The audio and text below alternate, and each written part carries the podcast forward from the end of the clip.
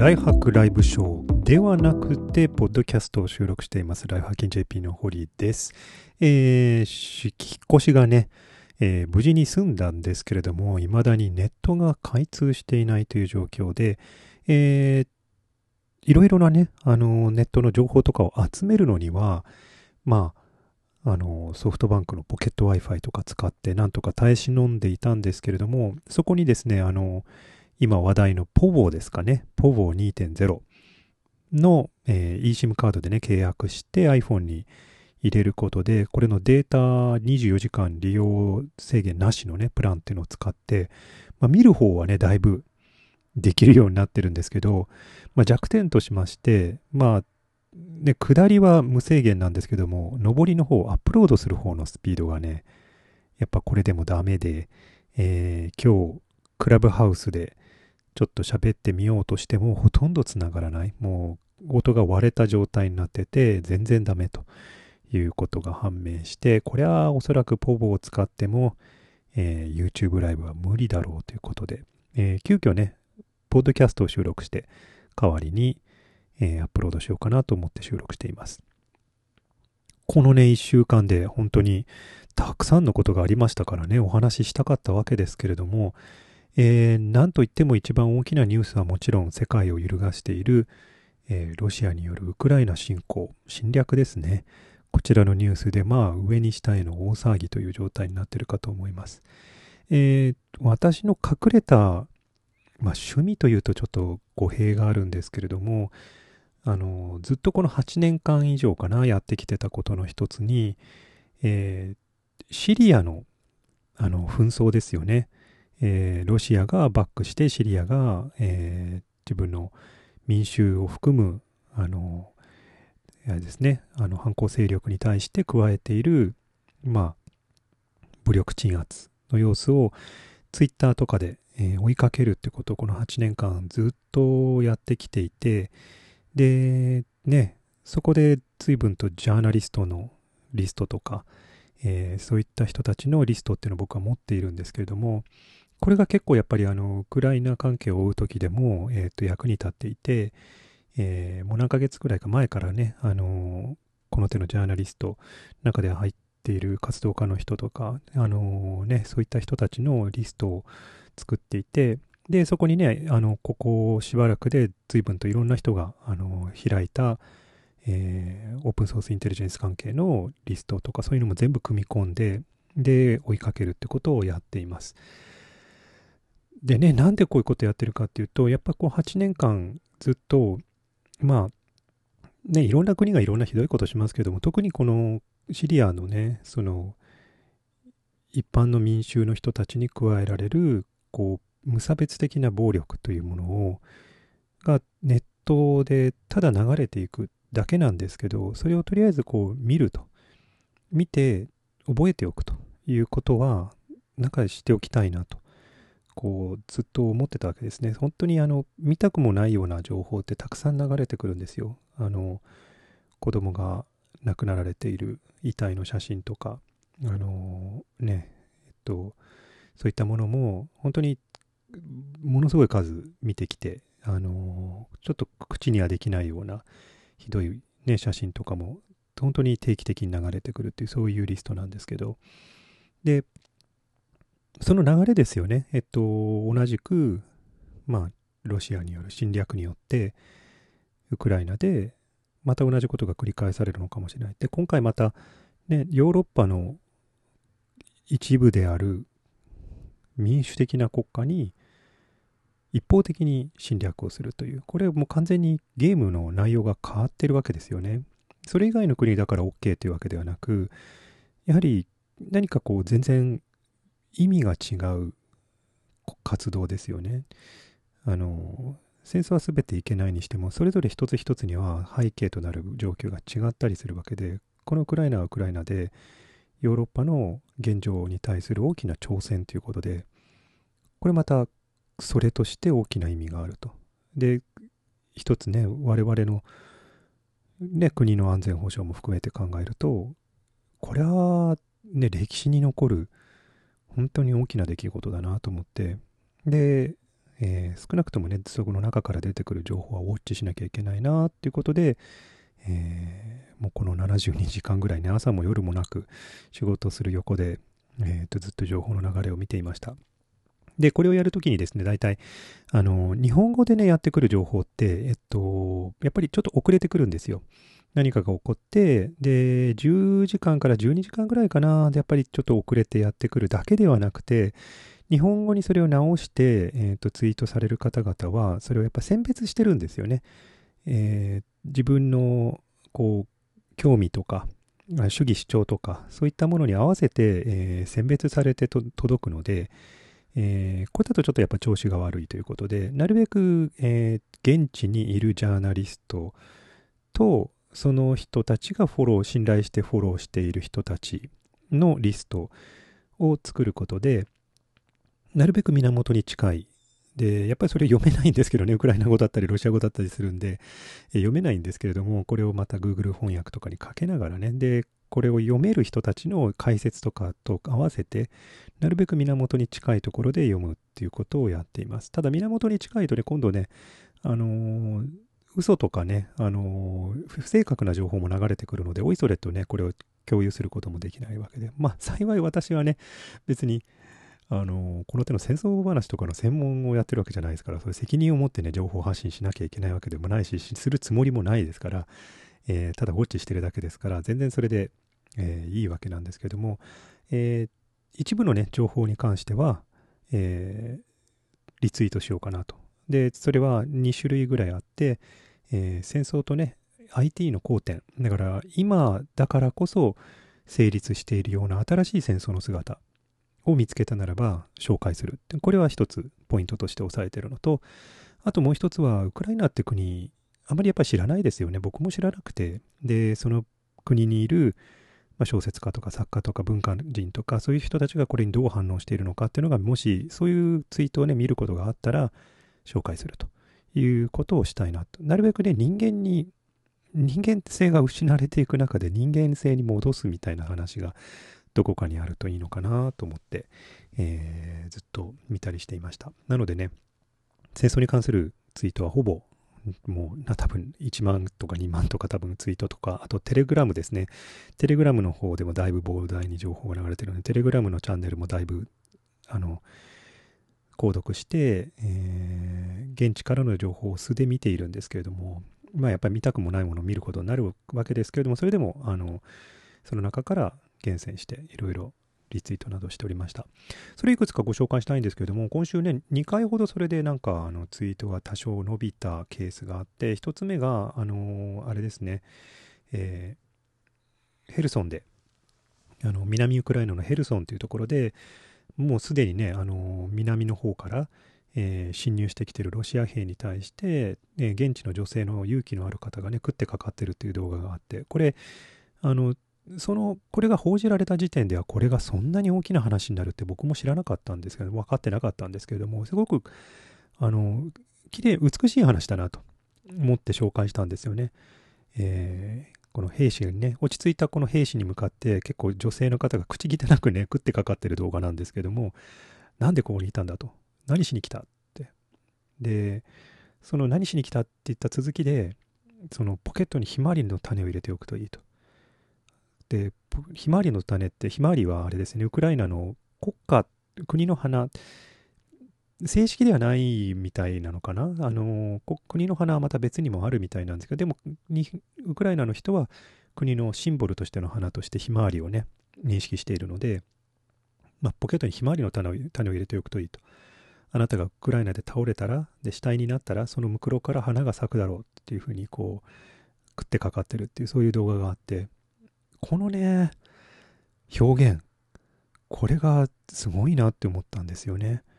ポケットにひまわりの種を入れておけと。あなたが死んだらそのムクロからせめてウクライナの象徴であるひまわりの花が咲くだろう。こう結構ね、激しい口調で言ってるんですけど、でもなんかこう、詩的な、なんかこう、その日本の現状では思いつかない言葉ですよね。現地の人にとってのひまわりというこの記号というのかイメージがあるからこそ生まれてくる言葉だなと思って、あののシェアしてました。なんか6000件ぐらいね、リツイートされてましたけれども。と同時に、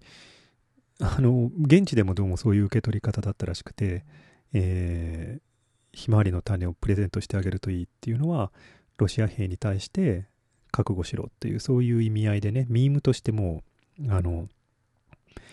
えー、一人歩きしてしまっていて、で、ロシアの方のね、戦車が破壊されてる写真などがツイートされてると、それのリプランにね、このひまわりの花畑の写真をみんなポストしたりして、もうここまで来ると悪ノリなんですが、えー、そういう感じでね、ミームとして一人歩きしてしまったという、そういう、えー、出来事についてツイートしたりしてました。もう一つはですね、昨日あたりかな、えっと、面白い話だなと思って、えー、ツイートしたところ、これまたね、1万件ぐらいリツイートされている、えー、ウクライナ防衛省が、えー、徴兵されてるロシア兵の家族向けに生還ホットラインっていうものを立ち上げる予定だっていう話題で、この件についてツイートをしました。これ、えっ、ー、と、生きて帰る方の生還ね。生きて帰る方の生還ホットライン。これ、あのー、正確には、えっと、現地の言葉から翻訳すると、えっと、あれかな？えっと、Go back alive from Ukraine かな？あの、ウクライナから生きて帰りなさいっていう、そういうホットラインなんですよね。電話番号で、で、ウクライナの防衛省が立ち上げているホットラインです。で、面白いのは、えー、これは誰向けにやってるかというと、えー、ロシアのこの徴兵されているロシア兵たちの家族に向けてオープンにしてるっていうんですね。敵国のです。えー、どういうことかというと、えロシア兵の多くは、えー、徴兵されてウクライナに来ているっていうことが分かったわけですね。えー、と徴兵されて、まああのね、1年なりあの任期を務めて、それで家族のもとに帰るっていうこう若い人たちですけれども、その徴兵された子たちが前線に投入されてるってことが分かって、本人たちも、ね、ここに来るってことを知らなかったし、家族はもちろん知らない。で、ね、もちろんロシアの政府はなかなかそういう詳しい話は公開しないので、家族は子供たちがどこにいるかわからなくて、こう本当にやきもきしていると。で、そこに、えー、あなたの子供は戦争で捕まってませんかと、怪我してませんかと、あるいは亡くなってられてませんか私たちが教えますよという、そういう電話のホットラインを開いたってことですね。まあ、これは一種の情報戦で、えー、もちろんね、敵国にそういう情報を渡すことによって、ロシアの国の中で、こう、戦争をしたくないというムードが高まることを狙っていると。で、そのためには、このホットラインで提供される情報が正確であればあるほど、えー、効果があるということですね。政府は何も教えてくれないけど、子供たちはあそこに行って亡くなってるではないかと。そういうことが分かれば分かるほど、ロシアにとってはよ都合が悪いことになるという、そういう情報戦。まあ、これ、あれですよね。あのー、これを告知してるのもツイッターとウェブページを通じてですから、やっぱネットがなければ、こう話にならない戦略ですよね。なので、それをこう、いち早く立ち上げて、もう本当に、こう、この情報をやりますよって言って半日以内にもう公開されてましたから、このスピード感もすごいなというふうに思うわけですけれども。あの、まあ、新しい時代のね、新しい、えー、情報戦だなと思って、えー、見ていました。まあ、実際もうすでにあの、えー、あれですね、現地で捕まった方は携帯電話もちろん持っているので、えー、携帯電話の中に家族の番号が入ってたりするわけで、で、家族に向けて、えー、電話させたりとか、そういうことも行われているみたいです。まあ実際ね、あの、ドンバスで、あの、の内戦でね、ロシアの人たちが実際に亡くなられたね、兵士の、ね、ウクライナの兵士からの携帯電話から勝手にね、家族に電話かけて、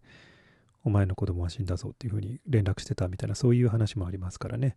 だから心理戦の一種としても、あの、使われてる。まあ、この場合には、国際的にも非難を浴びないように、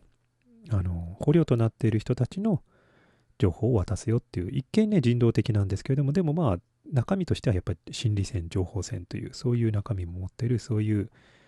えー、ことでした。まあ、これ考えた人すごい頭いいなと。で、実際この、こういった勢いがありますね、今のウクライナの方にはね。なんかこう、すごく、あのー、不利な状況の中で何かこう考えついて戦うっていうこう基地があるので、まあ、見てて、まあ、すごいなというふうに思ってます。いくつかね、IT との交点で、この戦争の中で、えー、と出てきた話題がを紹介したいんですけれども、えー、今日話題になってたのはね、イーロン・マスク氏が、えー、あのインターネット、衛星インターネットサービスのスターリンクっていうのをこれスタ、スペース X がやってますけれども、これをウクライナで利用可能にしましたよという。まあ、表向き、あの、あれですね、えっと、ウクライナの外相かな、この人、ミハイロ・フェドロフさん。これが、あの、イーロン・マスクに向けて、えっと、スターリンク使え、あの、スターリンク使えるようにしま、できませんか？ってツイートしたところ、すぐにイーロン・マスクが、やったよっていうふうに返事をしたっていう、それで話題になってたんですけれども、まあ、ツイートでね、実現したのかもしれないですけど、なんかどちらかというと、多分もうすでに動いてたんじゃないかなっていう気はしますよね。もう最初に考えることですからね、こういうことって。で、この話すごく大きいのは、今回のこの侵略戦争始まって以来、ウクライナの中からもう情報が一切途絶えないんですよね。えー、どこで何が起こってるのか、えー、ね、あの、大統領がどういうふうに話した、こう、そういった情報がもう止めどなく流れてると。ロシアの側からはもちろん侵略をしてるわけですから情報を出せないんですけども、やられる側の方は、ここでこういうふうにやられた、ここでこういうふうにやり返した、今我々はこうだっていうふうにこう、ずっと情報が発信されてるんですよね。ネットがつながっているおかげで、えー、ものすごい士気が上がっていると。こうこういう時って情報を断つことによって、えー、不安とかね、あのー、そういったものを醸成するのがね、普通なんですけども、いまだにネットが途切れてないので、えー、国民との間で分断はされてなくて、むしろ連帯が生じてると。そして国際社会に向けてもどんどん情報が流れてると。それで結局、ウクライナを支援するこう流れっていうものが強化されていると。ネットによって、えー、連帯が生まれ出されているっていう側面もあって、いや、これは本当にすごいことだなと。今までもなかったわけじゃないんですけども、今までとはちょっとまた違った意味でね、ネットが戦争の後ろ側で持っている役割が見えてきてるなと。その意味でも、このスターリンクの衛星さ、ね、インターネットサービスを使えるようにすると、その受信機を送るよっていう話をしているのは大きいわけですよね。今後、これからね、数週間のうちに戦闘がもっと激しくなって、ネットが落ちたとしても、このスターリンクを使って、ウクライナの中から情報が止めどなく流れるようであるならば、本当話が変わってくるわけですよね。それだけ大きな、えー、一種のインフラとしてのネットっていうのが意識されるこう侵略戦争だなというふうに、えー、思って見ています。あとで、こちらは日本ではあまり可視化されないんですけれども、えー、ウクライナの、えー、国民同士の間の連絡手段は、えー、基本的にテレグラムが大きいらしいです。えこれには背景があって、もともとコロナ、新型コロナの対策のために、えーと、ウクライナ政府が、えまあ、最新の情報とかをお伝えするためのということで、えー、と、コロナ用のテレグラムのチャンネルを用意してて、それに80万人以上の人がもうすでにあの購読してたらしいんですね。で、そこに、えー、戦争についての情報も欲しいですかっていうのがちょろんと流れて、で、それにみんなが、こう、そのチャンネルに購読すると。で、それによって、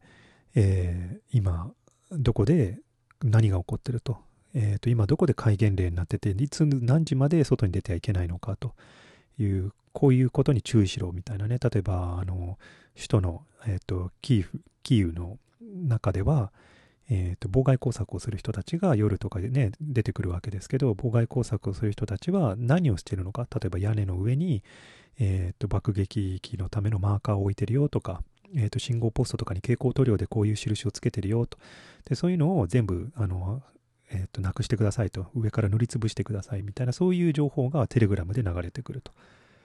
そういうこともあって、国民の間で、まあもちろん情報があるってことは不安を下げますし、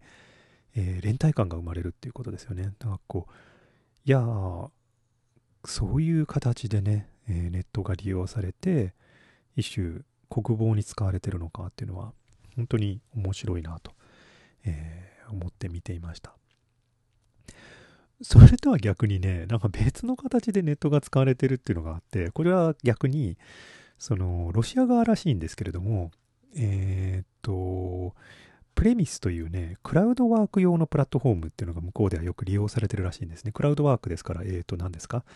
えー、っと、ちょっとこの仕事してください。そしたらお小遣いあげますよ。みたいな、そういう細かいタスクが登録されてて、みんながそれを登録して、ちょっとやって、それで報酬をもらうみたいな、そういうクラウドワーキングね、のためのプラットフォームなんですけど、どうも、えー、っと、ちょっと詳しいところはわからないんですけど、おそらく、えー、ウクライナ国内で妨害活動とか破壊活動をする人たち向けに、えー、タスクを用意してると いうことみたいなんですよね。だってね、直接送金するわけにいかないですかね。だからこうやってプラットフォームを利用して送金してるのかなと思うんですけれども、えー、橋を見つけろとか、こう、病院の場所を知らせろとか、えー、どこに着弾したのかっていうそのね、ジオロケーションとか座標を教えろみたいな、そういうタスクが登録されてて、1個あたり3ドルみたいな、2 ドルみたいな感じで、えー、ボコボコ登録されてるらしいんですよね。それによくわかんない人がそれに志願して、その仕事タスクをこなしていると。なので、このプレミスっていうあのプラットフォームを、えー、少なくともウルクライナ国内では利用不可能にしてくれとアップルに、えっ、と、あの、嘆願してる人とかがいて、ほんまかいなって思うんですけどね、嘘かもしれないんですけどね。だから、でも、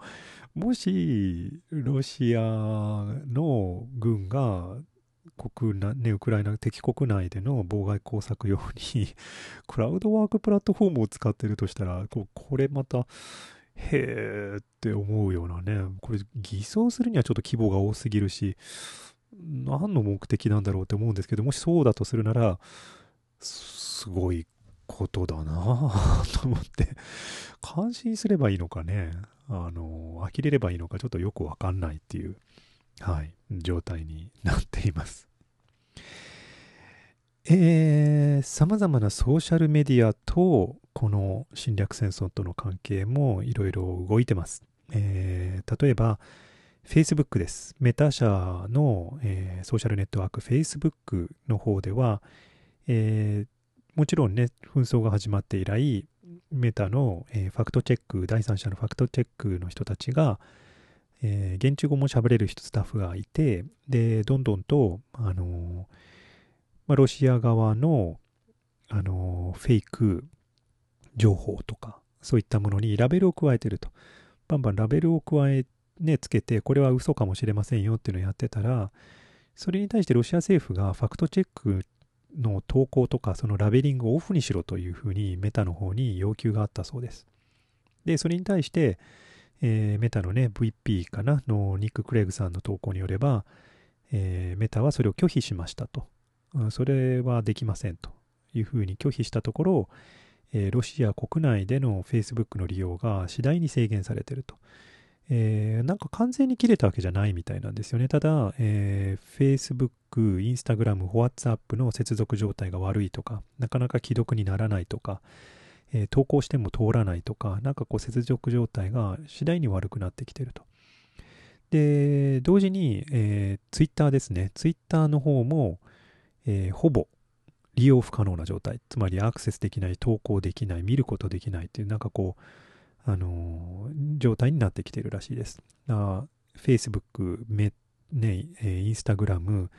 えー、Twitter、WhatsApp などといった、あと TikTok かといった、えー、とサービスが、これウクライナじゃないですよ。ロシア国内から使えないんですよ。いう状態になって要するに国民に見せたくないってことですよね。国民がウクライナで何が起こってるのかっていうことを、えー、国営放送が言ってること以外の情報を掴んで、バンバンとね、あの、リツイートされると、それが困るから、その情報の出所の部分を抑えるということで、国内にその事実を見せないという、そういうことのために、えー、だいぶ、え、制御を加えているということらしいです。というのもね、あの中国と違ってロシアは、えー、とそこまでのね、あの情報統制のための壁があるわけじゃないので、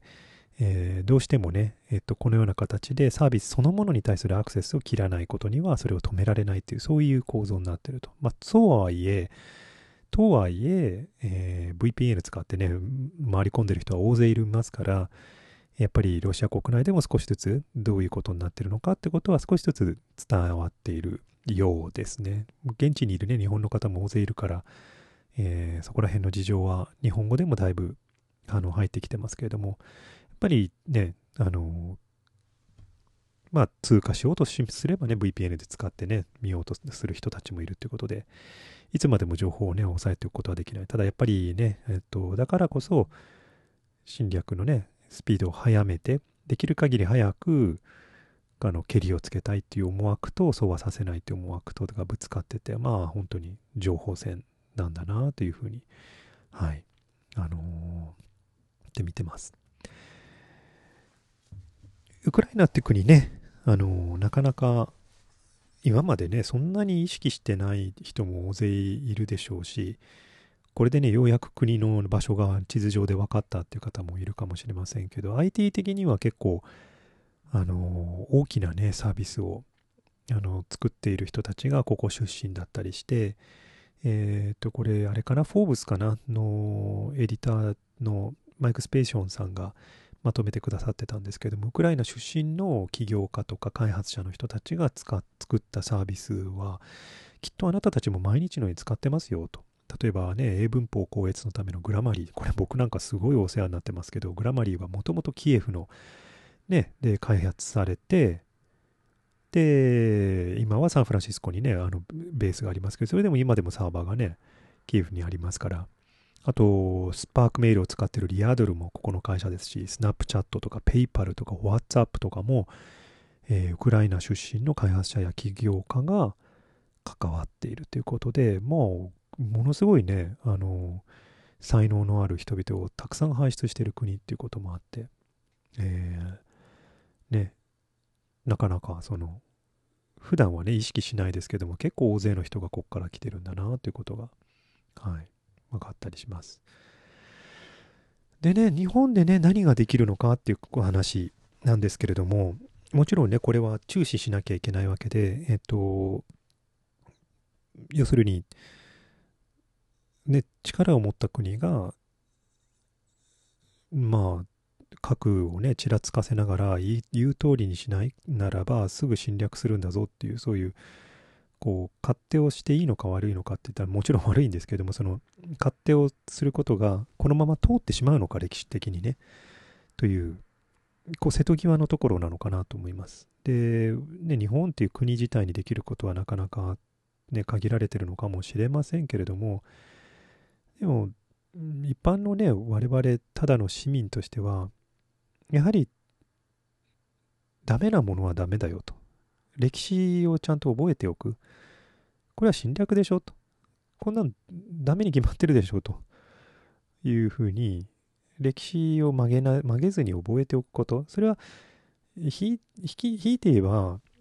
日本だってね、昔は侵略戦争を行ってるわけで、ダメなことをしてるわけですね。でそれも含めて、いや、前、昔は自分の国もダメなことしてるし、そしてこれはダメだし、いや、ダメなことだよねっていうことで、歴史を記憶するっていうことが、やはり前進する方向なのかなと思いますので、まあ今はね、いろいろな情報が入ってて、どれが正しいのかも含めて精査しながらではあるんですけど、でも基本の基本は、侵略あかんよっていう、侵略はダメでしょっていう、その視点で歴史を記憶すること、それが大事なのかなと僕は個人的に思ってえー、この一連の流れとかを見たりしています。と同時にね、あの連帯するために、えー、今までね、ロシア語で、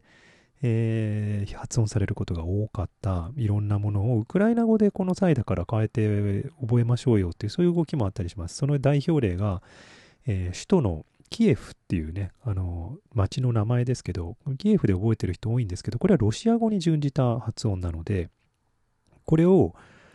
あの、ウクライナ語の発音で、ね、これからは発音しようじゃないかっていう、そういう動きもあったりします。これもともとね、この話題が出てきたのは、あの、トランプ大統領が、あれですよ、あの、公聴会だっけな、あの、弾劾裁判かなんか受けてるときに、なんかウクライナの問題が出てきたわけですよね。ウクライナの、あれですよ、あの、2回目の弾劾だっけ？あの、えー、ウクライナの大統領に対してね、あの、えー、ゆすったとかなんとかっていう話、も うすごい懐かしい感じですけども、えー、その時に、えー、議会の公聴会で、あの、キーウ、キーウっていうふうに、キーウっていうふうに発音してるから、聞いてる人たちがみんな、なんだよこれは何の発音だよキエフじゃないのかよみたいなことで大混乱したっていうことが、あの、トランプ時代にあったわけですけれども、えー、それの話ですね。で、その時のツイートを僕も発掘してきて見ていたんですけども、ああ、そういう発音なんだと。キエフはロシア語で、クユーっていう発音かな。ほとんどね、キーウっていうふうにカタカナでは書くんですけど、キューブっていうふうにね、発音になってます。全然無理。日本人には無理なんだけど、カタカナで書くならキーウっていうふうにね、ふうに近いやった方が近いという。これで覚えてあげようっていうのがせめてもの連帯なのかなっていうふうに思っています。なんかあれらしいですね。あの、ウクライナの人ってね、ロシア語も両方喋れる人が大勢いて、文化的にも近いわけで、だからこんな戦争になってること自体がおかしいわけですけど、あの、それでも、ウクライナのなんかパンのね、なんか、とあるパンかなんかのね、あの一種類の名前、名詞があって、その発音はロシア人には無理っていうのがあるらしいんですよ。で、捕まえたロシア兵ね、捕虜にした人を、尋問するときに、ウクライナ人かどうかをチェックするのに、お前ちょっとこれ発音してみろっつって、発音させて、いや、ダメだなっていうねこいつ多分ロシア兵だわ、みたいな感じで見分けたりしてるっていう、そういうなんか逸話も入ってきてます。まあこれね、ここの手の判別方法って簡単にあの人種差別にあの直結するので、あんま褒められた話じゃないと思うんですけれども、あのー、ね、ちょっとそういう余裕のないね、戦場のアドホックなやり方としては、まあ仕方がないのかな、なんていうふうに思って、話題として、えー、見ておりました。はい。こんなとこですかね。えー、いろいろ、本当は他にもね、あの、ツイッターのコミュニティとかいろいろ紹介すべきネタもいろいろあったんですけれども、まあ、ちょっと全部吹っ飛んでしまいましてね、この話題で。まあ多分あとしばらくはね、これ話題で頭がいっぱいになってしまうと思いますので、えー、引き続きね、ちょっとウォッチを、まあ、可能な限りしていきたいなと思っています。